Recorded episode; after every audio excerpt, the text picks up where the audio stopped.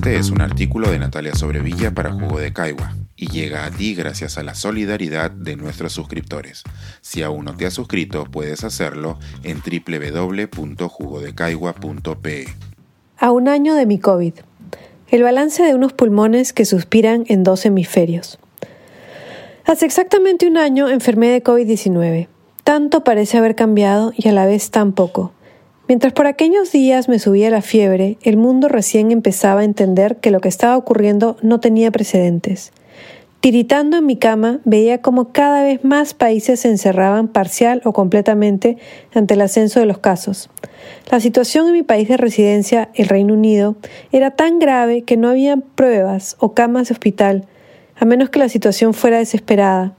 Cuando llamé a la línea de ayuda porque mi dificultad para respirar se hacía cada vez más severa, la enfermera me respondió que mientras pudiera hablar, así fuera con dificultad, todavía podía resistir, pero que llamara de inmediato a la ambulancia si comenzaba a vomitar sangre.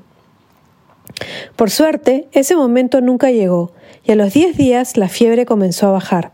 Para entonces, el primer ministro Boris Johnson se hallaba internado con oxígeno y el país a su cargo estaba completamente paralizado ante la magnitud de la catástrofe. Cuando hablaba con mi familia y amigos en Perú, buscaba animarlos, pues sabía por experiencia propia que en una la cuarentena estricta es difícil de sobrellevar y que la sensación de desaliento podía ser inmensa. Las semanas que siguieron tampoco me fueron fáciles. Me faltaba el aire al caminar y no avanzaba más de dos cuadras sin sentir que el corazón se me salía por la boca. Subir las escaleras era como tratar de trepar Sacsayhuamán a la carrera. A ratos, cuando veía televisión, no lograba hacer que mis pulmones ingresara suficiente aire, así lo tomara a bocanadas. Si bien no tenía fiebre, subía lo que se ha convenido a llamar el COVID largo. Con la llegada del hemisferio norte de la primavera fui mejorando, pero tan lentamente que en mayo terminé en el hospital. El aire aún no me llegaba plenamente. Al final no era nada, o no había nada que hacer. Solo había que tener paciencia, tal como parecía que había que tenerla con la pandemia en general. En tanto la primavera, aquí daba paso al verano, aprendí a hacer pan, leí, escribí y poco a poco mejoré. Igual que la situación en el Reino Unido, mientras veía que en el Perú las cosas iban de mal en peor. El invierno del sur dejó en claro tanto la precariedad del sistema peruano de salud como la imposibilidad para muchísimas personas de sobrevivir una cuarentena tan larga y tan estricta. Cuando aquí al norte llegó el verano, la sensación que imperó fue que todo ya había pasado. El gobierno otorgó bonos para que la gente regresara a los restaurantes a reactivar la economía y los que pudimos escapamos a las playas. Pero en cuanto volvió el otoño, los casos comenzaron a dispararse.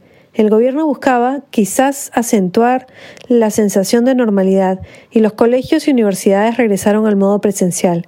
Sin embargo, la situación se volvió otra vez desesperada, en gran parte porque una nueva variante del condado de Kent se presentó como mucho más contagiosa.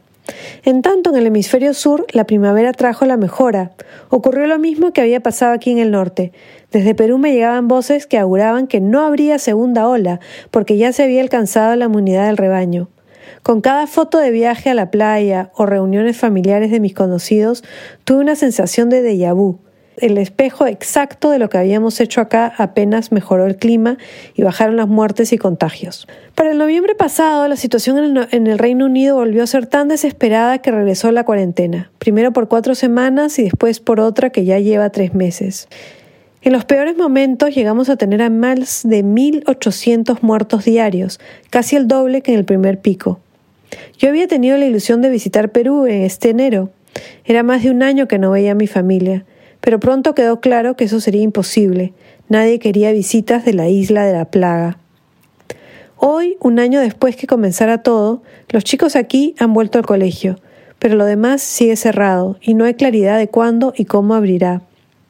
Al parecer el gobierno ha aprendido la lección del año pasado y esperará a que las cifras de contagio desciendan aún más y mucha más gente esté vacunada. Después de muchísimos errores, el Reino Unido está logrando implementar una política exitosa de vacunación. Pero, dentro de todo, lo más importante es que parece haber aprendido la cautela. Esta semana comienza una nueva cuarentena en París y otras regiones de Francia. En Italia el encierro comenzó la semana pasada. En Alemania nunca han estado peor y los países de Europa del Este, que pasaron una primera ola leve, están viviendo momentos terribles. La pandemia ha agarrado un ritmo de vals infernal y las cosas mejoran y empeoran, pero dado que en Brasil están muriendo casi 3.000 personas a diario y la situación en Perú no mejora, es momento, una vez más, de tener paciencia. Un año después constato que, por fortuna, no he tenido secuelas de largo plazo, pero como le ocurre a todos, en estos meses he perdido familiares, amigos y la posibilidad de abrazar a los que quiero y están lejos. Por ratos caigo en la desesperanza, pero trato de salir de ella aferrándome a lo que siempre dice mi madre, que esto también pasará. Este es un artículo de Natalia Sobrevilla para Jugo de Caigua y llega a ti gracias a la solidaridad de nuestros suscriptores. Si aún no te has suscrito, puedes hacerlo en www.jugodecaigua.pe.